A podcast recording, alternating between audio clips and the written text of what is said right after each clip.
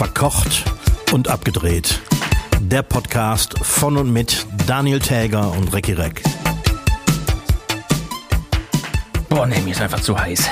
Hiermit begrüße ich alle Hörschaffenden zur 72. Folge Verkocht und abgedreht, schwitzend. Mein Name ist Daniel Täger, mir gegenüber sitzt Recki Reck in der Eifel. Ist bei dir auch so warm oder nicht? Ich sitze hier im Schweißstaat Eifel. Boah, eigentlich sind wir so ein richtiger Lester-Podcast, ne? Ist immer, ja, immer, immer ist irgendwas zu lästern. Und irgendwas ist immer. Irgendwas ist immer.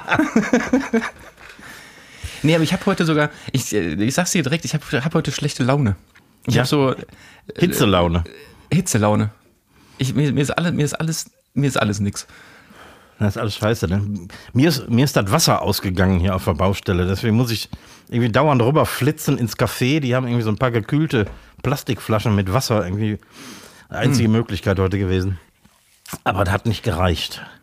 Ich bin heute in einer, in einer Firma an einem Kollegen vorbeigelaufen und anscheinend äh, mit einer unglaublichen also man konnte mir im Gesicht ansehen, wie was für schlechte Laune und wie scheiße ich alles finde und das auch in einer entsprechenden Nichtgeschwindigkeit. Und ich laufe an, ihm, vorbei und der meinte auch nur so, ah, da, da, da kommt der Täger vorbei geflitzt. Der, der, der, der, der fröhliche Täger kommt vorbei geflitzt. Oh Mann. Hm? Normal ist das ja hier in der Eifel so äh, drei Grad kühler als in Köln, aber ich glaube, das macht bei den Temperaturen gar keinen Unterschied mehr, weil es ist einfach nur schwül. Ja, also äh, heute, also bei uns in der Firma ist Versagen sogar die Klimaanlagen.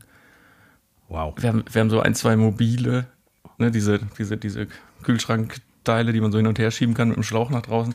Die schaffen es einfach nicht. Aber was machen denn die Leute in wirklich warmen Ländern? Ja, wahrscheinlich nicht den ganzen Tag meckern. Oder? Ja, ich, ich kann es auch nicht sagen. Also ich, ich war ja schon öfter in Australien, wo es ja nun wirklich äh, permanent irgendwie heiß ist. Und da gehst du in eine Kneipe und die Kneipe hat alle Türen auf, alle Fenster auf, aber drinnen sind 16 Grad. Das ist ja sehr energiebewusst auch. Sehr energiebewusst. Während es draußen 38 Grad sind oder so. Das machen die aber jetzt bestimmt bald auch nicht mehr. Spanien hat doch jetzt auch also angefangen, ja. per Gesetz irgendwie ab 22 Uhr alle mhm. Gebäudewerbung und Schaufenster und so ausmachen zu lassen. Das stimmt. Und äh, die Klimaanlagen dürfen nicht mehr unter 27 Grad runterkühlen in öffentlichen Gebäuden und Geschäften und so. Aber das finde ich schon ganz schön viel Grad. 27 ja, ne? Grad. Das ist also, schon recht ordentlich. Also da siehst du mal, wofür die, also dass die wirklich da Klimaanlagen ja brauchen. Mhm. Weil sie 27 Grad hat es noch nicht mal bei mir im Wohnzimmer. Und ich äh, ja. halte es da schon nicht mehr aus. Mhm. Ach ja, wollen wir nicht nur, nur, nur leiden hier, ne? Doch, ein bisschen leiden können wir noch. Hast du am Sonntag Fußball geguckt?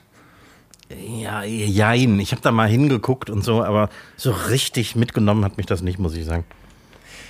Ich habe das, also sagen wir mal, die letzte Viertelstunde der Regulärspielzeit und die Verlängerung gesehen. Und ich, also nicht, dass mich das sonderlich interessiert. Also tut Herrenfußball ja auch nicht. Mhm. Aber ich bin irgendwie dran geblieben, weil es ist, es ist doch ein bisschen witzig, so zuzugucken, weil nicht, das sind nicht nur einfach Frauen, die Fußball spielen, sondern das Verhalten auf dem Platz ist auch so ein bisschen, die zicken sich echt so auch an. Echt? Es gibt, also es gibt so, ja, also die, ich meine, die, die Grätschen und Blutgrätschen äh, heftiger als die Männer teilweise. Aber dann, dann zicken die sich auch so an. Man, man sieht wirklich, oder dann, oh, das habe ich gesehen, irgendwie, irgendwie ein deutscher Schuss aufs englische Tor, die, die, äh, die englische Keeperin hält und feigst dann so in Richtung der, der Torschützin, dass sie den Ball gehalten hat. aber, aber, so richtig, so richtig, wo du denkst, so wird Edge gehalten. so, so, richtig assi. Das sind überhaupt äh, alles neue Worte, also neue Worte, weil ich, ich das ja eher nicht gucke, aber ähm, Keeperin und Mittelstürmerin und Verteidigerin mhm. finde ich ein bisschen gewöhnungsbedürftig. So, und jetzt kommt's. Was ist denn mit Lib Libero? Oh, da habe ich noch gar nicht drüber nachgedacht. Ist das dann der Liberä? Der Dreh. haben, sich, haben sich da die Genderbeauftragten eigentlich mal drum gekümmert, wie der Libero heißt? Ja, eigentlich müsste das ja, wenn ich mich an meine an mein großes Latrinum zurückerinnere, äh, wäre das eine Libera, ne? Ich weiß noch nicht mal, was das heißt soll. Also ich weiß noch nicht mal, was diese Position auf dem Fußballplatz übernimmt. Ja, das, das Wort kommt natürlich von, äh, von, äh, von frei. Also das ist quasi ein Mittelfeldspieler, der frei steht und keine Deckungsaufgaben hat. Das war ursprünglich mal der Sinn, glaube ich. Ah ja. Und ist der, der ist, ist, ist der Libero, Schrägstrich Libera, Libere, nicht zeitgleich auch oft der Kapitän? Habe ich auch noch nie verstanden, wofür es einen Kapitän geben muss. Ja, nicht notwendigerweise. Also das, das ähm, wir in Deutschland kennen das so, weil Beckenbauer äh, die Position bekleidet hat und äh, praktisch Zeit seines Lebens Kapitän war. Mhm. Aber äh, zum Beispiel äh, bei den Herren ist Manuel Neuer der Kapitän und vorher war es auch der Torwart. Aber welche, was übernimmt der Kapitän? Das geht, geht als letztes vom Platz. Was ein Kapitän jetzt schon mal. Wenn das Team verliert, genau. Weil ich meine, der kann ja jetzt nicht, wenn, also man kann das ja nicht als Teamleader bezeichnen, weil der kann ja nicht während des Spiels dann dahin rennen und denen was sagen. Nee, der hat auch keine Traineraufgaben. Das ist mehr so der Sprecher der Mannschaft äh, gegenüber dem Trainer und dem ganzen Stab. Mhm. Mir fällt übrigens gerade noch was zu, zu dem ähm, Finalspiel der Frauen ein. Da gab es dann einen Wechsel bei den Deutschen. Und man sah die Neue schon am Spielfeldrand stehen und dann gab der, also es war ein Mann, wahrscheinlich der Co-Trainer oder so, gab, gab ihren Zettel, wo irgendeine neue Strategie drauf stand. Und dann ist die mit diesem abgerissenen Zettel über den Platz gerannt, als die eingewechselt wurde und hat den anderen diese, diesen Zettel vorgehalten. Oder diese Strategie oder was da drauf stand. Da stellt sich kattenreißende Engländerin daneben und guckt damit drauf. aber stand doch alles auf Deutsch drauf, das können die doch nicht. Ja, aber, oder vielleicht war ja auch eine kleine Zeichnung drauf oder, oder irgendwas, aber sich da einfach so kackendreist daneben gestellt und wie in der Schule so, oh, oh ah ja, mhm. Hatte die denn, hatte die elf Zettel in der Hand oder hat die einen Zettel rumgereicht? Nee, die, die hat einen rumgereicht, dass sie alle gucken können. Äh, was ich auch beim Fußball noch nie gesehen habe, dass, das, dass man das so macht. Ich auch nicht. Interessant. Ich habe auch nicht drauf geachtet, was die dann mit dem Zettel gemacht hat. Die, die hat den gegessen. Wahrscheinlich. Ja, ja, sonst, damit die, die Strategie nicht ja, klar. naja, jetzt sind wir wenigstens, wenigstens Vize-EM-Meisterin. Ja, kann man auch mit leben. In, in Würde verloren. Und Prinz Harry, oder wie er heißt, der hat alle umarmt. Ne? Ja, ich habe das nur gelesen, aber was, äh, dass er damit gegen irgendeine Etikette verstoßen hätte? Ja, sowas macht ein Thronfolger nicht. Warum nicht? Ja, weil das verboten ist. Äh, darf ein Thronfolger niemand umarmen? Nein, das, äh, das ist unvorstellbar. Das ist ein, ein unnahbarer Mensch. Da, äh, der kann nicht einfach hingehen und, und irgendwelche schwitzenden Fußballerinnen umarmen. Also das verstehe ich nicht. Also ich habe es genauso auch gelesen und da schon nicht verstanden. Ich dachte, da ist ein tieferer Sinn noch hinter. Hast du schon mal beobachtet, dass die, dass die Queen, äh, keine Ahnung, Boris Johnson umarmt hat? Nee, aber. Nee. Ja, also ein Royal macht sowas nicht. Ja, du, du, du verstehst es nicht, du hast nie in England gelebt. Nee, und ich bin auch, was Thema Königshäuser angeht, bin ich auch echt schlecht. Ich weiß auch, du könntest mir jetzt auch irgendwas aus dem Königshaus aus Holland oder was erzählen. Ich würde es dir wahrscheinlich einfach glauben oder auch nicht. Ich, äh, oh, das wäre vielleicht ne, interessant für wen oder was gibt es wirklich? Ohne Scheiß. Also da, damit hm? kannst du mich mit so einem völlig plakativen Yellow Press äh, fragen, kriegst du mich aufs Glatteis geführt. Ich, ich kenne die ja auch nicht, aber ich, ich kann ja zumindest dann googeln vorher. Ja. Machen wir auf jeden Fall. Mhm. Achso, hier äh, übrigens, äh, weil wir uns immer, genau wie jetzt gerade beim Fußball, über Themen unterhalten, von denen wir eigentlich gar keine Ahnung haben. Das machen wir ja gerne, ja auch, grundsätzlich. Uns, eben, und hatten uns ja letzte Woche auch schon über ähm, diese, diese Wortfloskel äh, des Saarland-Vergleiches unterhalten. Ja. Wo wir auch nicht wussten, wo es herkommt. Und wir haben einige ähm, Rücksendungen, Zuschriften bekommen, wo es, also eine richtig geile deutsche Erklärung gibt es nicht. Aber ähm, in den USA wurde uns mitgeteilt, ähm, wird natürlich nicht mit dem Saarland verglichen, sondern mit Kansas. Genau. Wenn jemand ein, ein, ein einen dicken Arsch hat zum Beispiel, dann wird gerne gesagt, äh, du hast einen Arsch so groß wie Kansas. Okay, das ist aber dann ja schon wieder anders als bei uns, weil wir sagen ja nicht, mein Gott, äh, eine Kiste wird Saarland. nee, das stimmt. Aber, Aber grundsätzlich ist, der, ist so, ein, so ein geografischer Vergleich natürlich interessant. Wa- Warum Kansas? Ja, ich glaube, das ist die gleiche äh, nicht zu beantwortende Frage. Also die einzig äh, witzige deutsche Theorie fand ich, oder ähm, äh, uns wurde so, so ein Artikel geschickt oder so ein Screenshot. Und dass das Saarland eins der am schnellsten und am kürzesten auszusprechenden Bundesländer in Deutschland ist. Weil wenn du sagen würdest, ist so groß wie Nordrhein-Westfalen oder wie äh, Baden-Württemberg, das ist so unfassbar lang. Aber immerhin könnte man Bayern, Sachsen, äh, Bremen, Bremen, Hamburg. ging alles. Geht alles. Also, die Erklärung ist nicht schlüssig. Vielleicht kommt die ja noch. Wer weiß.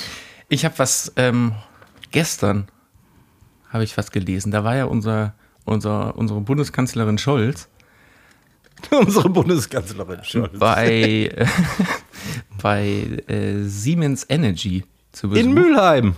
In Mülheim und die Turbine, ne?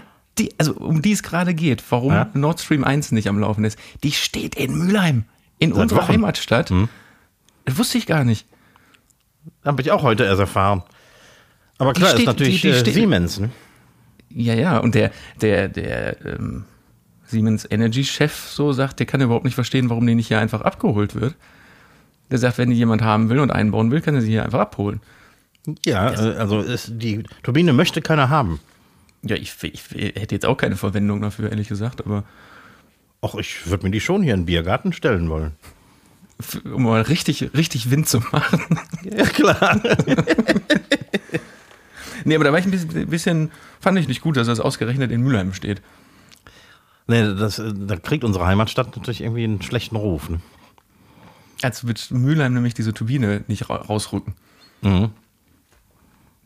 Ja, mag sein. Also ich kenne da so ein paar Leute in Mülheim, die da vielleicht ein bisschen äh, die Finger drauf haben. Einfach nur, weil sie es können. Auf der Turbine. Weil es cool ist, irgendwie äh, so eine Turbine in Mülheim zu haben, weil in Mülheim ist ja sonst nichts. Ich würde mal einen Tipp der Woche raushauen wollen schon. Auch gerne. Der Tipp äh, lautet: einfach mal mit einem Schwert in der Scheide durch die Stadt laufen. Äh, wie darf ich das verstehen? Äh, achso, äh, ich weiß, worauf du dich beziehst. Also du weißt natürlich, dass, dass man echt, äh, das können wir gleich mal klären, warum man den äh, Schwertholster Scheide nennt. Ja, ich dachte gerade wirklich, du äh, äh, redest hier über äh, Nein, weibliche ich- Genitalien. Nein, selbstverständlich nicht, sondern über, über das Holster eines Schwertes, äh, was man, äh, du kennst dich mit dem Mittelalter ja gar nicht aus, was man Scheide nennt. So, und Ja. ähm, um äh, das kurz mal nach draußen zu erklären, wir beide haben, man darf das eigentlich gar nicht so laut sagen, deswegen rede ich jetzt leise. Wir waren am Samstagabend, waren Recki und ich nämlich auf eine, auf eine Mittelalterfest und da haben wir uns ähm, zwei viel zu kurze Holzschwerter gekauft und sind damit einfach, also auf dem Fest ging es ja noch, sind wir auf dem Fest rumgelaufen, aber dann auch einfach ein bisschen zu lang abends in Ehrenfeld. Ja, in, äh, auf, auf dem, auf dem äh, Fest ist das ja nicht weiter aufgefallen, aber in Ehrenfeld haben die Leute schon geguckt. Ja, und ja, es war, schon, aber es, man hatte so ein bisschen auch ein erhabenes Gefühl. Deswegen habe ich das jetzt als Tipp der Woche einfach mal äh, genommen, weil wenn man mit einem Schwert, wir, wir hatten natürlich auch keine, keine Scheide, sondern wir haben uns das einfach so in den, in den Gürtel reingesteckt. Aber trotzdem geht man so ein bisschen erhabener ja durch die Straßen, wenn man, wenn man ein Kinderholzschwert äh, dabei hat. Ne? Wenn man, wenn man bewaffnet ist. Genau. Und sei, und sei es mit einem Holzschwert. Ach ja. Ja, aber aber war gut. das strange im Nachhinein da, ne? Ja, allerdings. Also, das ist für mich eine völlig neue Szene, diese mittelalterliche Kiste irgendwie. Und ich hatte Also wirklich vielleicht, den Eindruck. vielleicht, vielleicht, könnte man das als äh, äh, Additional-Tipp noch dazulegen. Geht mal auf so ein Mittelalterfest. Ja, Vielleicht, Also- vielleicht soll, sollte das der eigentliche Tipp sein. lustig Guckt euch war das wirklich. Hm? Guckt euch das an.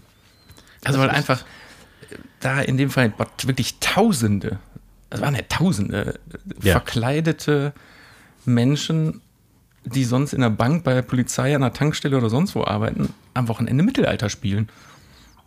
Was mich daran besonders fasziniert hat, war die Tatsache, dass da auch so viele Piraten rumliefen. Ja, und Elfen und sowas. war- Also war Und Elfen bisschen auch, auch so, ja, genau. so Fa- Fantasy, Piraten, Mittelalter-Gemisch. Ja. Also es war schon komisch. Aber, aber irgendwie gibt es da anscheinend große Überschneidungen. Und man muss zu dem Tipp noch einen Tipp geben: viel Geld einpacken. Oh ja. Man, oh, boah, mein Gott, haben die was aufzuholen. da kannst du, der kannst du dir nicht eine Cola für 1,50 kaufen. Oh nee. Was haben wir für so ein Fläschchen Met bezahlt? Ich so irgendwas zwischen 5 und 6 Euro, glaube ich, ne? Ja, irgendwie so ein, einfach so eine Flasche Bier, ne? Die etwas zu süß und klebrig war. Genau, und auf, auf, den, auf den Gläsern war auch noch 5 Euro Pfand. Oh ja. Mhm. Ja, da hat man sehr gut drauf aufgepasst. Ja, ich meine, das, das ist ja okay, aber. Also, aufs, auf ein Mittelalterfest gehen, sich ein Schwert kaufen, damit auch nach dem Fest noch ein bisschen rumlaufen und viel Geld einpacken. Das Genau. war mein Tipp der Woche. Das ist ein äh, pragmatischer Tipp. Und trotzdem Ähm, würde ich gerne noch mal wissen, warum man das jetzt Scheide nennt. Ja, vielleicht kann uns das ja ein Hörer erklären. Vielleicht einer, der auch heimlich Mittelalter-Sachen macht. Meinst du, sie machen das heimlich auch?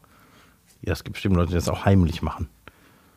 Die gehen auf so ein Festival, lassen sich mal richtig gehen in ihren Mittelalterklamotten und ähm, am Montag gehen sie dann, Haben sie wieder einen Anzug an. haben sie einen Anzug an, gehen zu ihrer Bank und als, als wäre nichts passiert. Ja, kann sein. Hast Ja. du mir denn auch einen Tipp mitgebracht? Klar, ähm, ich habe sogar äh, zwei Tipps mitgebracht. Ähm, wir müssen ja, oder wir werden ja permanent aufgerufen, jetzt im Moment Strom zu sparen. Und ich habe tatsächlich, weil das war so ein Tipp, den, den ich irgendwo gelesen habe, äh, den Backofen zu nutzen, ohne den vorzuheizen. Und als Koch bin ich da echt skeptisch. Ja, Aber das funktioniert. also kommt drauf an, natürlich für was, ne? Also wenn du jetzt eine, also zum Beispiel bei Tiefkühlpizza mache ich das immer so. Da, Das habe ich noch da, nie versucht vorher. Da, also das habe ich noch nie anders gemacht. Wenn man jetzt so eine geile eigene Pizza auf dem Stein machen will, dann geht das natürlich nicht. Das stimmt, der Stein muss ja schon brüllend heiß sein. Genau. Und ich, aber weißt du, wenn du jetzt einen Braten oder irgendwas in den Ofen tust, Ja. da ist, ist dem Braten doch egal, wenn der Ofen noch kalt ist. Völlig. Völlig. Also vieles, auch ein Kuchen oder so. Völlig egal. Na, meinst du, bei so einem also die Hitze wird ja schon ein bisschen anders verteilt. Ne? Das ist ja, es ist ja auch ein Unterschied, ob du Kartoffeln in kaltem Wasser auf den Herd stellst und dann anmachst, Ja. oder ob du Kartoffeln in kochendes Wasser schmeißt. Ja, das stimmt. Also, aber gerade, also sagen wir mal, so ein, so ein Käsekuchen oder einen trockenen Kuchen würde ich tatsächlich in Zukunft ohne Vorheizen in den Ofen schmeißen. Weil eigentlich müssen die nur auf die richtige Temperatur gebracht werden, damit der, äh, der Boden, also der, der äh, Teig irgendwie ähm, äh, vom Teigzustand zum, zum äh, Bröselzustand übergeht und die Füllung von so einem Kuchen oder auch von einer Quiche oder so muss auch nur stocken. Also das sehe ich überhaupt nicht als Problem. Das kann man super machen. Vor allem, wenn man ein Auge drauf hält. Also wenn man sich jetzt irgendwie immer nur auf die Zeiten verlässt in Rezepten, ist man eh Nein. verlassen. Das kann, äh, das, bei, bei, nehmen wir mal Beispiel Tiefkühlpizza, da kannst du es eh vergessen. Weil die braucht dann ja schon sechs, sieben Minuten länger. Insgesamt. Ja, wenn überhaupt. Also wenn du, ähm, also an meinem, an meinem Ofen zu Hause sehe ich das, wenn du äh, auf Umluft vorheizt, ist die Temperatur innerhalb von drei, vier Minuten erreicht. Boah, was ist denn das für ein Ofen? Stinknormaler Ofen irgendwie, keine Ahnung. In drei, vier Minuten auf 200 Grad. Ja, zu- ja, doch, so 180, 200 Grad schafft er in drei, vier Minuten. Ich bin Das manchmal echt überrascht. Hm? Das ist aber wirklich nicht, also da, keine Ahnung, locker zehn Ober. Ober-Unterhitze dauert wesentlich länger.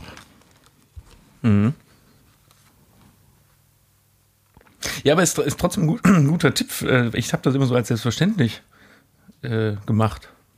Ich gar nicht, ich habe immer vorgeheizt. Einfach, weil es schon immer so war. Und man spart auch ein bisschen, jetzt natürlich Energie, aber auch Hitze in der Küche dadurch. Das stimmt, ja. Allerdings. Ja, und ich habe noch einen kleinen Tipp mitgebracht, denn heute ist, äh, ähm, ihr erinnert euch vielleicht an Der Goldene Reiter von Joachim Witt. Kannst du dich dran erinnern? Also ich meine, das ist äh, also wahrscheinlich nicht, als es rauskam. Ähm, 1981. Ich wollte ich wollt gerade sagen, das muss auch in den frühen 80ern gewesen sein. Ja, aber du kennst den Song, ne? Natürlich, ja. Und der ist heute erstmalig in, äh, in digitaler Version im, also im Original-Single-Mix rausgekommen. Ähm, der äh, tatsächlich damals von Klaus Vormann gemixt wurde. Klaus Vormann sagt dir vielleicht auch nicht viel, aber ähm, alle Beatles-Fans kennen Klaus Vormann als äh, denjenigen, der das äh, Cover von äh, Revolver äh, gemalt hat. Und der später auch bei John Lennons Imagine zum Beispiel Bass gespielt hat und mit vielen anderen bekannten Leuten äh, aufgenommen hat. Und der hat auch Trio Da Da Da produziert. Ja, gut, also- schlägt, er, schlägt er in die ähnliche, ähnliche Schiene, ne? Irgendwie schon, ne? Äh, ja, es äh, habe ich wahrscheinlich seit, seit 1981 nicht mehr bewusst gehört, aber es ist wirklich geil. Hör ich mal rein. Also, das, das habe ich auch seit Ewigkeiten nicht gehört. Das ist ähm, sehr, ja, irgendwie ähm, schmutziger Rock'n'Roll und dabei sehr minimalistisch. Also ist, äh, ich war erstaunt, ich habe mir das heute angehört. Ich fand es richtig geil, obwohl NDW damals auch nicht so mein Ding war, aber irgendwie ist das ist das cool. Der Goldene Reiter Joachim Witt. Hör- Hören wir alle rein. Hört Aber da mal ich- alle rein. Ich bin ja, du hast mich gerade auf eine Frage gebracht, die ich vorgestern in einer Quiz-Sendung gesehen habe, wo ich dachte, der Recki wüsste das aus der Pistole geschossen. Nämlich ähm, das Beatles Abbey Road Cover. Ja. In welcher Reihenfolge von rechts, nach, von rechts nach links stehen die da drauf? Stehen die da? Boah. Also erstmal, laufen die von links nach rechts oder von rechts nach links? Also die laufen von links nach rechts, das weiß ich definitiv. Die Reihenfolge. Also ich kann dir sagen, dass im Hintergrund ein alter VW Käfer geparkt ist. Der hat das äh, Nummernschild 28 IF und irgendwas darunter. Okay, woher weißt du das denn? Weil es damals äh, Diskussionen darüber gab, so in dieser Verschwörer-Szene. ähm, Paul McCartney ist angeblich schon tot gewesen zu dem Zeitpunkt, als das Foto aufgenommen wurde und ein, ein Double für ihn eingesprungen ist. Und dieses 28 IF äh, steht dann für, er wäre 28 gewesen, wenn, also if. Ah, ich, ich äh, habe sie gerade mal gegoogelt. LMW 28IF. Aha. Ja, gut. Ja, die Reihenfolge, boah. Also John Lennon im weißen Anzug ist der erste rechts. Ist, das ist korrekt, ja. Dann ist, glaube ich, äh, Ringo, dann Paul und dann George in so, einer, in so einem Hippie-Jeans-Look. Vollkommen korrekt. Echt? dann habe ich jetzt so vor meinem geistigen Auge, ähm, habe ich die vor mir hergehen lassen. Also wenn du mir jetzt noch sagst, was äh, Ringo und Paul anhaben, dann hast du den Vogel abgeschossen, weil ähm, äh, George und äh, ähm, äh, äh, Dings hast du ja schon gesagt. Ja, ähm, Ringo hat einen schwarzen Anzug an. Und Paul weiß ich zumindest, dass der barfuß unterwegs ist. Äh, Das ist auch völlig korrekt und ich sehe gerade, der hat eine Kippe in der Hand. Das war ja früher völlig normal. Ja, und was hat der an?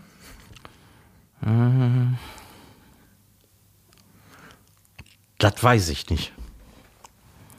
Einen grauen Anzug. Einen grauen Anzug. Der auch so ein Schnuff zu groß ist und die sogar die, äh, die ähm, Beine sind sogar hochgekrempelt so ein bisschen.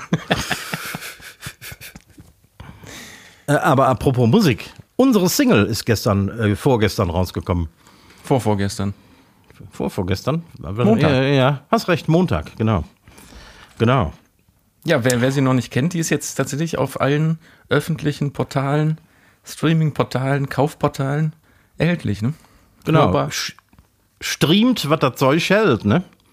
Für, genau, für, für jedes Hören äh, kommen, kommen ganze 0,0000001 Genau. werden, werden in, in unsere Kassen gespült.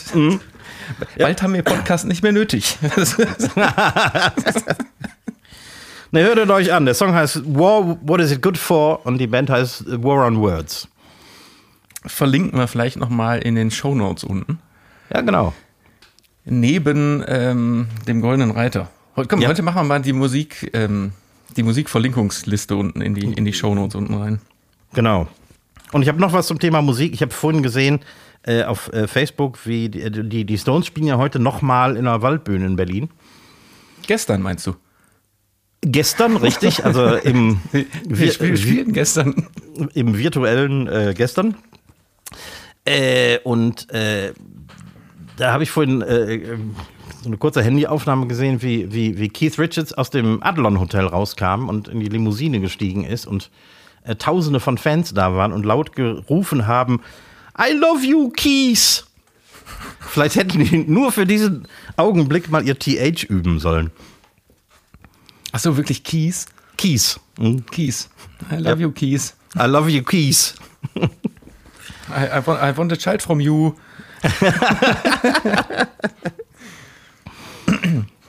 Aber hast du gesehen, wer das, also welches Publikum das so ruft, wie alt die sind? Ähm, ja, diese Frau, die so laut gerufen hat, die war bestimmt Mitte 50.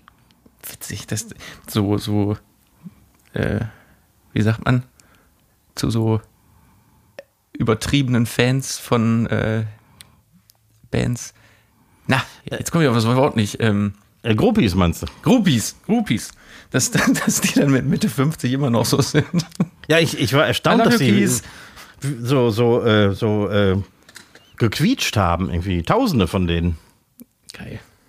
Und ich meine, Kies ist ja inzwischen auch 75, 76 oder so. Ja, keine Ahnung, auf jeden Fall hat er schon bei den Tempelrittern wahrscheinlich mitgemacht. Äh, höchstwahrscheinlich, ja. Also von ihm stammt ja auch der Spruch, hätte ich gewusst, dass ich so alt werde, hätte ich besser auf mich aufgepasst. Das ist ein guter Spruch. Mhm, das ist von ihm.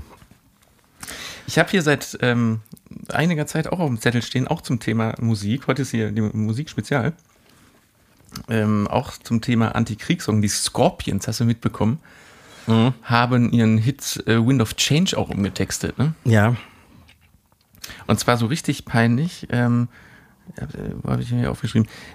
Der Text ist ja I follow the Moskwa down to Gorky Park, listening to the wind of change eigentlich. Mhm. Ähm, und jetzt ist der Text Now listen to my heart, it says Ukrainia, waiting for the wind to change. Oh.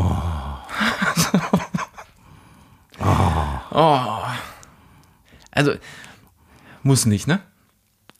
Nee, ich meine, also der, der Ursprungstext war ja schon peinlich, aber das ist natürlich, das setzt dem Ganzen noch die Krone auf. Ja, wobei zum Glück haben Scorpions hier in Deutschland ja auch nicht so einen großen Erfolg. Die spielen ja nur irgendwo bei den Amis und so und in Australien und bei den Chinesen. Und Südkorea, genau. Ja. Was, machen, was machen eigentlich jetzt, was ist denn mit der Welt eigentlich los? Was machen denn jetzt die Chinesen mit Taiwan da? Und Denk, ja. Denken die sich jetzt, boah, guck mal, auch was die Russen können, können wir auch? Ja, klar. Ich meine, der, der Stärkere gewinnt und äh, drohen kann man ja mal, ne? Also, also das, da, bin ich, da bin ich jetzt echt ein bisschen spannend. Dass die Chinesen auch noch nicht ein, ein, ein, ein alle auf der Schüssel haben, ist klar. Aber äh, ja, und vor allem, wen sollen wir denn noch alles sanktionieren? Wenn wir die Chinesen auch noch sanktionieren, dann haben wir bald nichts mehr. Ja, vor allem, wenn die uns im Gegenzug äh, sanktionieren, dann, ich meine, Gas ist schon scheiße, aber wenn nichts mehr aus China kommt, ne? Ja, hör mal, dann findest du hier nicht mal mehr ein Big-Feuerzeug oder irgendwas. Nix. Gar nichts. Hm. Hm. Ja, nee. Aufpassen, aufpassen, aufpassen.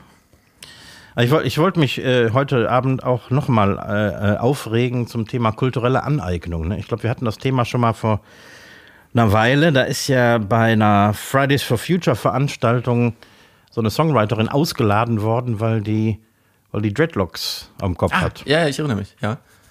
Und jetzt ist, letzte Woche ist äh, wieder sowas passiert. Da ist das Konzert einer weißen Reggae-Band in Bern in der Schweiz abgebrochen worden, weil sich so einige wenige Zuschauer wegen der Dreadlocks der Musiker nicht wohlgefühlt haben und das dem Veranstalter äh, äh, gesagt haben. Und da wurde das Konzert abgebrochen. Und das wird eben begründet mit kultureller Aneignung. Das heißt, es ist nicht mehr genehm, dass irgendwelche weißen Freaks, äh, die äh, total auf Reggae stehen, irgendwie sich Dreadlocks wachsen lassen. Aber wie kann man sich denn von Dreadlocks gestört fühlen? Ja, angeblich, weil Dreads sind irgendwie. Ähm, Doch, doch, mir, mir, mir fällt was ein. Wenn du an der Kasse im Supermarkt hinter, hinter, hinter jemandem mit- Dreadlocks stehst und ganz nah da dran stehst, dann fühle ich mich auch ein bisschen gestört davon. weil das so riecht, oder was? Ja, so nah stehe ich jetzt nicht da dran, aber wenn man Also- siehst, kennst du so diese, also es gibt ja gepflegte Dreadlocks und es gibt nicht gepflegte Dreadlocks. Ja. Und das erkennt man ja schon sehr. Und wenn dann so etwas so nicht gepflegte Dreadlocks und dann auch noch so hochgesteckt, wo man denkt, boah, da weiß doch gar keiner mehr, was da innen drin, so unten Was drin da ist. alles so drin ist. Also, und da kann ich verstehen, da würde ich mich auch ein bisschen gestört von fühlen. Ja, aber sonst, ich meine, ich habe dann mal gegoogelt ähm, nach einer Definition für äh, kulturelle Aneignung und eine US-Jura-Professorin namens Susan Scafidi hat äh, mal so eine De- Definition abgelassen. Das ist die unerlaubte Wegnahme geistigen Eigentums, traditionellen Wissens oder kultureller Artefakte. Und also ist das Abfeiern und die Wertschätzung der Rasterkultur und der Musik das gleiche, wie, wie sich zu Karneval mit so einem Klischee-Indianerkostüm äh, irgendwie äh, zu verkleiden oder sich als Moor zu verkleiden? Das ist ja schon rassistisch. Ja. Das wäre kulturelle Aneignung. Ja, und was ist, wenn es gibt ja so Leute, die viel zu lange gerne in der Sonne liegen, weil sie im Sommer ganz, ganz braun werden wollen. Ist das dann auch schon kulturelle Aneignung? Ja, vielleicht. Und dann habe ich so ein, so ein interessantes Beispiel gelesen. Ähm, vielleicht kennst du das Jazzlabel Blue Note. Ähm, das wurde 1939 von deutsch-jüdischen Emigranten gegründet, um schwarze Musik zu fördern, aber auch um Geld damit zu verdienen. Ähm, auch fair und mit Empathie und so, aber äh, durchaus äh, zu ihrem Vorteil. Und äh, auf diesem Label wurde veröffentlicht Billie Holiday, John Coltrane, Herbie Hancock, Thelonious Monk, Quincy Jones und viele mehr. Und Elvis zum Beispiel, der hat, als er anfing, die schwarze Musik seiner Umgebung einfach kopiert. Und äh, wurde damit zum, äh, zum Star und zum Millionär. Also irgendwie nach fast allen Definitionen von kultureller Aneignung müssten Blue Note, Elvis, die Beatles, die ja auch RB-Musik am Anfang hauptsächlich gecovert haben, und die Stones weltweit auf den Index gesetzt werden und die Konzerte müssten verboten werden. Ja, ich meine, so Ansichten äh, haben wir immer zwei Seiten, aber ich glaube, so heutzutage, ob ob wir jetzt Thema Gender, Thema kulturelle Aneignung, es geht, geht alles ein bisschen zu ins Extreme. Ja, genau. Also sich Gedanken drüber zu machen, ähm, ne, teilweise mehr Vergenderung zu machen. Ich kann den Gedankenansatz verstehen, aber das, was jetzt Ja. gerade aktuell passiert, ist zu viel. Das da ist erst recht zu viel mit der, mit der Aneignung. Aber weil du gerade sagtest, ähm, mit, mit ähm, Artefakte aneignen. Was, was war das? Ähm, wo war das? Äh, die unerlaubte Wegnahme geistigen Eigentums, traditionellen Wissens oder kultureller Artefakte. Ja, weil da, zu dem Thema habe ich nämlich letzte Tage auch was gelesen, dass ähm, da, da bin ich mal gespannt, ob das dann jetzt auch nämlich äh, die, die, die Wegnahme ist. In der Kolonialzeit hat äh, Deutschland einfach äh, Zeug aus Namibia geklaut und Genau. Kunstschätze und antike Artefakte und Kunstschätze und so. Und 23 dieser Artefakte bekommt Namibia jetzt von Deutschland zurück als Leihgabe, Ach, als Dauerleihgabe. Das ist ja interessant. das ist ja nicht nur, das ist ja nicht nur äh, dann äh, kultureller Klau, sondern ja, wir sehen das ein, dass, dass, dass wir euch das geklaut haben. Hier habt ihr das mal wieder, aber wenn wir es haben wollen, holen wir uns wieder. Kann- Warum? Warum, warum als Leihgabe? Keine Ahnung. Ich weiß, also das, da, da ging es tatsächlich, das sind so, so, so äh, antike Fundstücke aus vor, von vor 5000 Jahren oder so, die ordentlich was wert sind, klar. Aber ich meine, Deutschland hat davon ja in dem Sinne nichts, weil das ist ja nicht aus Deutschland. Ja, eben. sondern das sind, das sind ja Artefakte aus Namibia. Darauf könnte man gerne verzichten. Ja, sie sind ja jetzt auch wieder da, aber falls du dir überlegst, ich will die wieder haben, kannst du wahrscheinlich da ins Museum gehen und sagen, so gib her. So, äh, die Leihgabe ist vorbei. Ich, ich brauche das jetzt wieder. Jetzt ist das wieder unser. Ganz, ganz merkwürdig. Nee, also das geht alles echt, äh, echt ein bisschen zu weit. Und führt natürlich eben zu dieser Cancel Culture, ne? Dass Sachen, die eigentlich gut sind, einfach nicht mehr moralisch irgendwie erlaubt sind. Und ähm, also ich bin schon der Meinung, dass es Kultur ohne kulturelle Aneignung gar nicht geben würde. Nee, wie denn auch? Eben. Also, also die Kultur wächst doch durch, durch die Vermischung von äh, Kunst, von Sprache, von, von allem. Ja. Und solange man die Wertschätzung dafür hat und das nicht einfach klaut und ähm, so tut, als wäre es seins, also es wäre dann Diebstahl, ähm, sehe ich echt nicht das Problem. Ja. Das sehe ich auch nicht. Apropos kulturelle Aneignung. Ähm, wir reden ja seit Wochen über Schlager, ne? Und auch heute wird es wieder so sein. Oh Gott.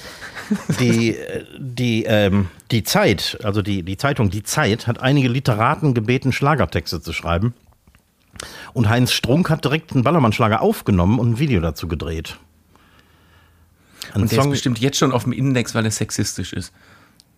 Ja, ich bin mal gespannt. Also ich wette, das wird ein Hit auf, äh, auf, auf Mallorca. Äh, Der Song heißt Breit in 100 Sekunden. Hier mal kurz, äh, erste Strophe und ein Refrain habe ich hier. Sei wie du bist, aber sprich nicht drüber. Trink jetzt aus, bevor der Schaum hart wird. Airbag ist kein Schmusekissen. Das Auge sieht es, doch das Herz muss es glauben. Stark am Glas, aber schwach an der Blase. Brust raus, unten gerade, schenk ein das Ding. Refrain, breit in 100 Sekunden, in alle Löcher lass ich es laufen. Dann bleib ich breit für 100 Stunden, immer nur saufen, saufen, saufen. Gefällt mir. Ja, aber da merkt man ja schon, dass da so ein bisschen so, so ein bisschen Gedanken auch hinterstecken und nicht nur einfach stumpf irgendwelche Saufparolen aneinandergereiht sind. Ne? Da ist ja schon auch, Ich glaube, da ist ein bisschen, was da ist ein bisschen. Gedanken, genau, da ist Ja? ein bisschen Mhm. Gedankengut, ist da versteckt. Das ist äh, also versteckte Literatur quasi. Aber, aber geil, und das hat er als Ballermann-Song produziert. Genau, auf, auf YouTube kannst du auch das Video sehen. Und das ist, ähm, ist jetzt nicht am Ballermann aufgenommen, sondern irgendwo an der Nordsee. Aber schon so ein bisschen, äh, ja, so mit Augenzwinkern äh, und äh, ich meine, Heinz Strunk sieht so aus, wie er aussieht und so. Ist, äh, es ist so, wie es ist, ne? Aber ähm, es ist schon eine Persiflage auch. Aber ich glaube, es ist eine Persiflage, die von denjenigen, die persifliert werden, gar nicht verstanden wird. Und deswegen wird das ein Hit. Ist ja oft so. Mhm. Geil. Ich habe Frag den Koch-Fragen vorbereitet. Immer wieder gerne. Äh, das sind. äh, Nee, ich, ich, ich beschreibe mir jetzt nicht die Fragen vor. Ich stelle dir einfach, ich stell dir einfach die Fragen. Ja, stell die doch einfach. Äh, was mich mal interessieren würde, welches Experiment, und ich nenne das extra Experiment, ähm, in Küche, Schrägstrich Restaurant würde dich mal total reizen. Du fürchtest aber äh, den Absatz an die Gäste. Ups, ich hoffe, ihr habt das äh, Ploppen jetzt nicht gehört. Nee. Also ähm, Experimente im Restaurant sind natürlich äh, grundsätzlich gut, aber ich würde die nicht unbedingt durchführen, ohne die selber erstmal äh, zu probieren. Das heißt, äh, Experiment und direkt raus an den Gast würde ich wahrscheinlich nicht wagen. Naja, okay, so meine ich das jetzt auch gar nicht, sondern klar, dass du das ausprobierst, aber irgendwas, also E- Experiment im Sinne von, das ist eigentlich zu exotisch oder das ist eigentlich äh, viel zu geil viel, oder viel zu teuer und deswegen machst du gar nicht erst, weil du fürchtest, das prallt eh komplett an, an den Gästen ab. Da gibt es ein paar Sachen. Ich bin eigentlich ein großer Fan von Nose-to-Tail-Cooking. Äh, also alles vom Tier und nicht nur die, die, die Edelstücke. Und ich habe das immer mal wieder versucht. Und ähm, es ist schwierig, an den Gast zu kriegen, muss ich sagen. Also äh, auch so harmlose Sachen wie Zunge habe ich selten mal verkauft. Und deswegen unterlasse ich das jetzt. Ähm, weil ich kann auch nicht alles selber essen, was mir so äh, gefällt. Aber da würde ich gerne noch viel mehr machen. Also Hirn und, und solche Sachen würde ich gerne ausprobieren. Ja, aber ah, ja, da, da wäre ich aber auch so einer, der da den Bogen drum macht. also, oh, das ist ein ganz schwieriges Thema, weil Nose Hotel an sich, den Ansatz finde ich ja super. Aber wenn ich als jetzt privat in ein Restaurant gehe und die Wahl habe zwischen einem Rumpsteak und Hirnlappen. Ja. Weil ich will mir, ich will, ich will es mir an dem Abend gut gehen lassen. Dann, Mhm. also nicht, es kann ja sogar sein, dass der Hirnlappen schön gedünstet bei 80 Grad, keine Ahnung, dass das so auch schmeckt. Aber da würde ich als Gast das Experiment ja nicht eingehen, sondern würde ich sagen, nee, dann mache ich mir lieber einen schönen Abend mit einem Rumpsteak, da weiß ich, was ich habe. Ja, das ist ein bisschen das Problem. Aber ich habe das auch ähm, in der Regel als Vorspeise gemacht, sodass du äh, für kleine Kohle eine kleine Portion davon probieren kannst. Oh, das, sowas ist gut. Mhm. Und ich werde das vielleicht in Zukunft hin und wieder nochmal machen. Aber ich weiß, dass das ähm, schwierig zu verkaufen ist. Leber, komischerweise, funktioniert immer. Auch als Hauptspeise. Selbst das verstehe, also ich bin wirklich kein Innereien-Typ. Das ist, das ist mir. Ja. Ich habe es schon mal im Restaurant bestellt. Wenn es irgendwo beim Italiener, bei einem guten Italiener eine Kalbsleber gab oder so, habe ich das schon mal bestellt. Aber äh, grundsätzlich würde ich auch eher die Vorspeise mal probieren wollen. Statt mich jetzt als äh, Hauptgericht für wie teuer auch immer mich jetzt auf so eine Hirnanhangdrüse einzuschießen. Ich war mal in der Schweiz drehen, da haben wir die, das Schweizer Pendant zu Bauer sucht Frau in der Schweiz gedreht. Oder für die Schweiz gedreht. Boah, und dann sind wir irgendwo, ich weiß, wir haben bei so einer Familie gedreht, das war gar nicht auf dem Bauernhof selbst, aber haben da gedreht und sind dann mittags bei denen zu Hause zum Mittagessen eingeladen worden. Boah, und da gab's Gulasch. Und ich habe mich total drauf gefreut. Und dann kam das irgendwie mit so Nudeln und dann kam dieses Gulasch drauf. Boah, und das war Hühnerherzengulasch. Oh, gar nicht schlecht. Boah, ich habe da natürlich anstandsweise habe ich ein Herz, aber boah, ich, ich musste denen leider sagen, Leute, es tut mir leid, ich kann es nicht. Warum, also da, nee, bah. Ja, ist Findest ein findest das gut? Ja, Hühnerherzen finde ich ganz gut. Ähm, das würde ich ohne mit der Wimper zu zucken essen, ja. Überhaupt Herz. Ist das nicht auch, das ist auch doch total, also die kleinen Hühnerherzen, die gehen ja noch, aber ist ein großes Herz, das ist doch total zäh auch, oder? Das ist Nee, ein, Herz, Muskel. ein Herz ist ein reiner Muskel, aber der, den kannst du wie ein Steak braten. Gerade so Rinderherz oder Kalbsherz oder so. Nö, auch. Nee, lass mal. so, nächste Frage. Was hältst du von dem Konzept Selbstbedienungsrestaurant? Also sprich, du ähm, machst deinen Laden wieder auf und die Leute können sich bei dir aus dem Hofladen eine Soße nehmen, die aufmachen und irgendwie zum Essen essen und es gibt auch einen Getränkekühlschrank und man kann sich auch eine Flasche Wein aus dem Regal nehmen und die aufmachen und nachher wird abgerechnet. Da habe ich so eine zweigeteilte Meinung. Also ähm, so ein reines Selbstbedienungsding äh, erinnert mich zu sehr an Kantine. Das heißt, speziell für meinen Laden ist das so, dass wir durchaus ein bisschen auch erklären müssen am Tisch. Also ob es jetzt die verschiedenen Weine sind oder ich habe immer mal wieder Dinge auf der Karte, die jetzt nicht jeder sofort kennt und ähm, obwohl ich auf der Speisekarte immer noch so ein bisschen erkläre, deswegen habe ich auch keine Tafeln, weil eigentlich finde ich so ein Tafelkonzept super. Aber weil ähm, äh, immer hier und da so ein bisschen erklärt werden muss, habe ich dann doch eine Speisekarte und ähm, das würde dann komplett wegfallen. Also ich könnte eigentlich nur Dinge verkaufen, die jeder kennt. Ah, okay. Auf der anderen Seite, es gibt super Konzepte. In Amsterdam gibt es ein Restaurant, der hat dann auch nur zwölf Plätze, glaube ich. Ähm, da ist nur der Inhaber und Koch in so einer offenen Küche.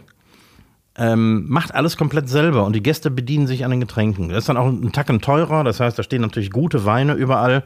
Die Getränke sind im Preis inbegriffen, das heißt, es ist jetzt mehr oder weniger egal, welchen Wein die nehmen und wie viel die trinken.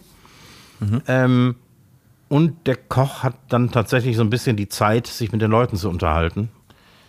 Ähm, weil er auch nur für zwölf Leute kochen muss. Mhm, okay, klar. Das f- finde ich ist ein, ist ein gutes Selbstbedienungskonzept. Kennst du den Laden in Bonn? Ich meine, das ist in Spanien. Ich war persönlich noch nicht da, aber das ist ein spanischer Supermarkt tagsüber.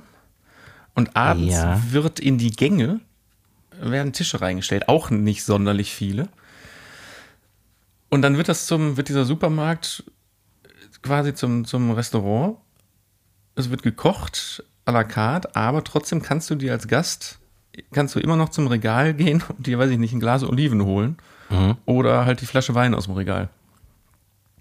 Also du kannst dich an dem Ja. Supermarkt, an, an dem Abend auch ganz normal bedienen. Die Preise sind halt anders. Da ist dann, ich glaube, ein Aufschlag drauf. Ich glaube 30 Prozent auf den Produkten, die du dir aus dem Regal nimmst. Aber das, das finde ich auch irgendwie das ist so eine doppelte Nutzung einfach. Das finde ich gut, ja. Ja, wenn man sowas clever macht, kann ich mir das vorstellen. Aber so einen reinen Kantinenbetrieb, am besten noch so Stimmt, mit, also, äh, also, als du das Wort gesagt hast, das wird, es wird schnell zur Kantine, ne? Ja. Du hast gerannt, gerade, gerade stell dir mal vor, der Laden ist voll, was, was denn für ein Gerenne da ist. Ja, klar. Ich war mal in Australien in einem Laden, da habe ich zum ersten Mal diese Pager kennengelernt. Das ist schon eine Weile her. Ähm, weißt du, diese, diese komischen Kistchen, die du mitnimmst von der Kasse und die liegen auf deinem Tisch und irgendwann fangen die an zu summen und dann ist dein Essen fertig. Du holst dir das dann so, ja. von der Theke ab. Und das war ein großer Laden, wo unheimlich viel los war. Da gab es das geilste Seafood überhaupt. Ähm, aber hatte tatsächlich so einen, so einen Kantinencharakter. Also da war tausend Leute liefen durch die Gegend, weil natürlich zeitgleich 15 Essen äh, fertig wurden und so. Das hat dann nicht mehr viel mit Restaurant zu tun. Nee, ab, ab, absolut abgewehrt, die Frage finde ich gut. Oh. Äh, welche Gäste oder Gruppen sind am lukrativsten und wer nicht? Ähm, worauf beziehst du das? Ähm, auf die Gastronomie im Allgemeinen? Ja. Ja. Also gibt es bestimmte, also äh, kann man sagen, keine Ahnung, Familien mit Kindern sind am, da verdient man am wenigsten dran im Gegensatz zu großen Geschäftsessengruppen. Boah, das ist ganz schwierig zu sagen. Ähm, aus eigener Erfahrung im eigenen Laden und viel mehr äh, kann ich dazu gar nicht sagen, weil jeder Laden ist irgendwie anders. Ähm, Stelle ich fest, dass äh, Tische ab sechs Personen haben teilweise deutlich weniger Umsatz oder machen deutlich weniger Umsatz als Zweier- oder Vierertische. Aber wieso, das hätte ich jetzt genau andersrum gedacht, weil die, ein Zweiertisch bestellt doch was, bekommt das relativ schnell, trinkt aus und ist ja relativ zügig weg. Ein Sechsertisch macht doch dann vielleicht sogar eher mit Vorspeisen und bleibt hinten raus auch noch länger, weil es so gesellig ist. Ähm, ich, ich sehe den Umsatz natürlich pro Person, pro, pro Stuhl, der, der besetzt ist. Ähm, und da sind, äh, also Gruppen sind undankbare Gäste, im, in Anführungsstrichen, äh, im Sinne von, dass die ähm, äh, ähm, we wesentlich weniger pro Kopf verzehren als, sagen wir mal, ein Vierertisch mit, mit zwei Paaren oder vier Kumpels oder irgendwas. Das hängt Ach, natürlich auch okay. st- stark damit zusammen, wer da gerade an dem Tisch sitzt. Wenn jetzt, also äh, Männer machen mehr Umsatz als Frauen. Weil die in der Regel mehr trinken. Mehr essen. Ach, mehr trinken. Ja, mehr essen wahrscheinlich auch. Also äh, jüngere Männer haben natürlich ordentlich Hunger, da werden dann auch Vorspeisen verkauft und so. Aber gerade bei, bei größeren Tischen werden weniger Vorspeisen verkauft. Ähm, es wird insgesamt weniger getrunken. Ähm, und die machen auch noch wesentlich mehr Arbeit, den, den Kellnern speziell. Weil die kommen oft nicht gleichzeitig an, dann muss der Kellner für, äh, also um dem Tisch quasi die Getränke zu bringen, mehrfach laufen, äh, anstatt nur einmal die Getränke zu bringen. Und äh, du hast immer einen, der dann noch was vergessen hat und äh, der gerade seinen Kölsch austrinkt, während der äh, davor seinen Kölsch gerade gebracht kriegt. Also mit so einem Achter- oder als, Zehnertisch. als, als, als spitzfindiger Gast timet man das ja extra so, dass der, wenn der Genau. Kellner gerade mit einem neuen Getränk kommt, dass dann wieder irgendwo ein Getränk leer ist, damit der direkt nochmal, also nicht, damit der laufen muss, aber damit man immer den Kellner da hat, um zu bestellen. ja, ja, und das, äh, führt ist natürlich ja auch so dazu, ein bisschen dass so ein Spiel. Ja, das führt natürlich dazu, dass dieser Tisch nicht gerade mit Liebe bedient wird, wenn der Kellner im Stress ist. Verstehe. Ich ändere mich. Aber es gibt, aber es gibt natürlich auch absolute Ausnahmen von der Regel. Das heißt, ähm, es gibt auch äh, Tische, die richtig abfeiern mit sechs und acht Mann. Ähm, und dann, dann stimmt der Umsatz natürlich. Genauso gut gibt es natürlich auch Leute, und die kenne ich auch aus eigener Erfahrung, die ähm, reservieren Tisch zu zweit, ähm, trinken ein Getränk, essen was und noch aus dem Weg zur Tür kauen die.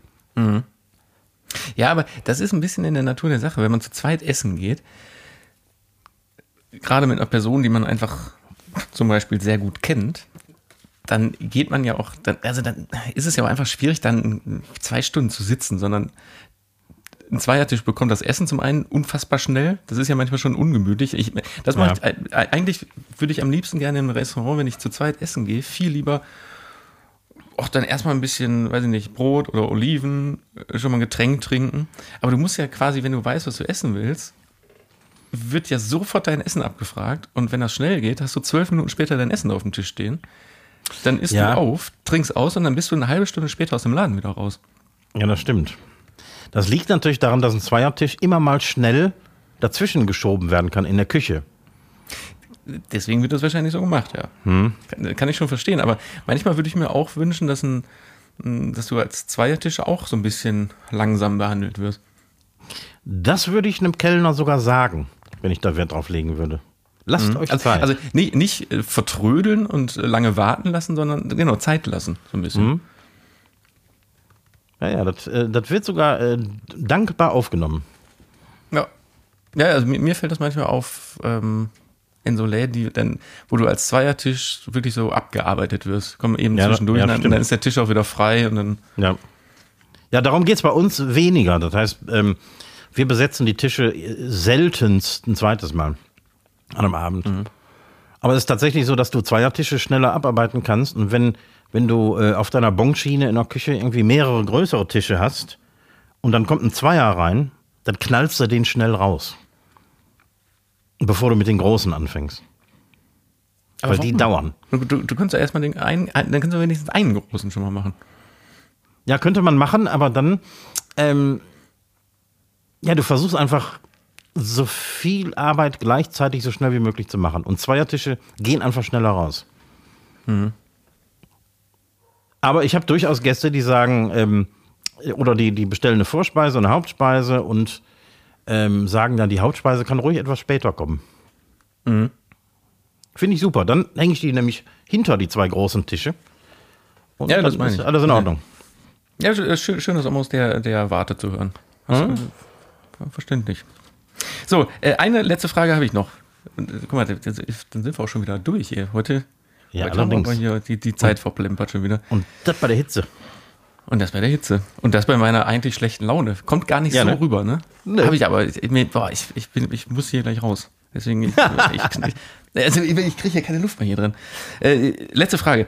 Welchen Vorteil da haben äh, schlechte Touri-Restaurants, also in Anführungsstrichen schlechte, also du kennst das ja und ich habe es jetzt vor, vor zwei, drei Wochen, als ich in Spanien war, nochmal so erlebt. Es gibt so Restaurants, die sind für Touri irgendwie ja gemacht oder auf dem Ja. Touri-Absatz und sind dementsprechend schlecht, wo ich mich frage, warum? Weil zum einen gehe ich da als Touri nicht nochmal hin und die verplempern noch den kompletten Absatz für Locals. Da geht ja kein Ein Einheimischer hin. Ja, das ist richtig. Das ist tatsächlich ein Dilemma für, für Restaurants. Also selbst Restaurants, die eigentlich gerne gut kochen möchten, kriegen gar keine Chance, weil die mitten in so einem, in so einem, in so einem Touristengebiet sind und die kriegen einfach keine Chance. Ähm, ich hatte das Problem am Anfang auch ein bisschen und ich habe das immer noch ein bisschen, aber ich ändere mich einfach nicht. Ähm, Dass weil wir du haben schlecht natürlich kochen willst oder was? na, ich, ich, ich, ich möchte schlecht kochen. ich schaff's nicht. Ich schaff's einfach nicht. Nee, also hier in Nettersheim sind wir natürlich auch in einem ähm, verhältnismäßig äh, touristischen Gebiet. Ähm, wobei unser Tourismus ist ja noch äh, relativ hochwertig. Im Vergleich zu, sagen wir mal, Rüdesheim oder äh, teilweise an der Mosel und so. Ähm, wenn du heimgesucht wirst von diesen äh, Touristen, die alle gleichzeitig um 19 Uhr kommen und ähm, möglichst preiswert irgendwie was essen wollen und dann wieder weg sind und du weißt, dass sie nie wiederkommen. Irgendwann gibst du auf. Irgendwann sagst du, dann scheiß doch drauf, dann machen wir eben das Billigschnitzel und äh, Hauptsache der Umsatz stimmt. In deinem Fall kann ich das verstehen, weil du auf die Touris in gewisser Form ja auch angewiesen bist. Du, kann, Genau, ja. du könntest ja nicht nur, aber wenn ich mir jetzt so, einen- so einen spanischen Ort, wo ich da war, vorstelle, die könnten doch auch mit den Umsätzen der, der Einheimischen plus der Touris, die sagen, boah, wenn du da bist, geh unbedingt in den Laden, der ist super. Davon könnten die doch auch leben. Ja, natürlich. Dafür brauchst du aber das entsprechende Konzept, das eben beiden äh, Gästegruppen passt. Und ich glaube, das kriege ich hier hin, weil der Tourismus, den wir hier haben, hochwertig ist. Also es sind Leute, die kommen wegen der Natur in die Eifel und ähm, ähm, die legen auch Wert auf regionale Küche und sowas. Aber äh, keine Ahnung, äh, irgendwo auf Mallorca, mitten in so einem Touristengebiet oder vielleicht auch eben in Rüdesheim oder so, wo wirklich nur so Bustouristen und äh, so Tagestouristen durchgeprügelt werden, da hast du manchmal einfach gar keine Chance. Aber da wirst du doch auch als, als Koch in der Küche nicht glücklich, wenn dir der Gastronom sagt, ich gehe jetzt mal von so einem Konzept aus, dass es einen Restaurantchef gibt, der angestellte Köche hat, Ja. der den Köchen sagt, mach das, kauf nicht so teuer ein und mach das möglichst schnell, das Essen und möglichst jetzt nicht so hochwertig, damit es hier, wir müssen schnell, schnell, schnell. Da wirst du als Koch ja auch nicht glücklich. Nee, am Ende äh, wirst du zu einem Koch, der nur Pakete aufreißt. Das heißt, äh, also TK, Schnitzel und äh, alles, was der Tourist so will, äh, kommt natürlich aus der Tüte, weil äh, du musst natürlich auch Arbeitszeit sparen und ähm, äh, diese Restaurants sind in der Regel recht groß, weil die natürlich große Biergärten haben und so. Die müssen ihre Kohle auch im Sommer verdienen. Und dann wird eben, also dieser Massentourismus führt automatisch zu schlechter Küche. Ja, aber, aber das braucht es doch nicht. Weil ich will doch als. Also natürlich gibt es auch die, klar, doch, nee, du hast auch die Touristen, die einfach billig und schnell essen wollen, ne? Aber wenn ich erstmal in so einem Ort gucken muss, welcher Laden könnte denn so ungefähr gut sein, das will ich, eig- eigentlich will ich ja gerade im Ausland, will ich mich doch in ein Restaurant sitzen und will einheimisches Essen essen, was Ja. gut und authentisch ist. Punkt. Und nicht dann auch noch selektieren zu müssen, und das kannst du als, als äh, Tourist ja gar nicht. Was ist denn jetzt wirklich authentisch und gut? Weil an den Naja. Preisen kannst du es im Zweifel nicht erkennen. Nein, da musst du dich schon wirklich irgendwie mit beschäftigt haben, dass du äh, ungefähr weißt, was in der Gegend, in, in der du dich aufhältst, ähm, jetzt typisch und regional und so weiter und so fort ist. Und ich meine, ich als Koch kann an der Speisekarte auch erkennen, was, was da abgeht in der Küche. Aber das kann der, der, der Normaltourist eben nicht. Und ähm, klar, möglich ist das schon, dass du ähm, einer gewissen, einem gewissen äh, Teil der Touristen äh, das bietest, was sie haben möchten und gleichzeitig den Einheimischen. Machbar ist das schon, aber es wird dir durch diesen Massentourismus echt schwer gemacht. Vor allem, wenn du darauf angewiesen bist, schnell Geld zu verdienen, weil du im, im Winter nicht viel verdienen kannst. Ja, schade ist das. Absolut. Ja. So, wer jetzt gut aufgepasst hat, ähm, hat bemerkt, dass das vier Fragen an den, vier, drei Fragen an den Koch waren. also Stimmt, ich habe gar nicht mitgezählt, aber jetzt, wo du es sagst. vi- vier Fragen in der Kategorie, drei Fragen an den Koch. Und schwupps ist die Zeit hier auch schon wieder vorbei. Oh ja, und wie?